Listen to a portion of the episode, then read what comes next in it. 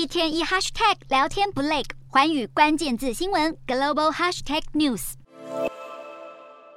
中国外交部例行记者会上，一向言辞犀利、嘴上不饶人的中国战狼赵立坚被这个问题考倒了。只见赵立坚如同宕机一样，低着头沉默不语，不停地翻动手边的文件，仿佛是临时被老师点到，疯狂翻课本找答案的小学生。宕机了快要三十秒。赵立坚才支支吾吾的要求记者再说一次，但记者重复了问题之后，赵立坚还是答不出来，又停顿了二十几秒之后，才勉强挤出这么一句：“你谈到的有关情况与事实不符。”面对反风控，白纸革命遍地开花，北京当局出动大批警力，扬言要坚决打击扰乱社会秩序的违法行为。美国国务卿布林肯重申美国立场，表示支持所有人和平抗议的权利。并重话表示，政府以大规模压迫行动来阻止人民发声是软弱的表现。国际媒体也针对中国镇压白纸革命进行评论。美国基督教科学箴言报日前发表社论，拿台湾和中国做比较，表示威权统治者不受民意监督。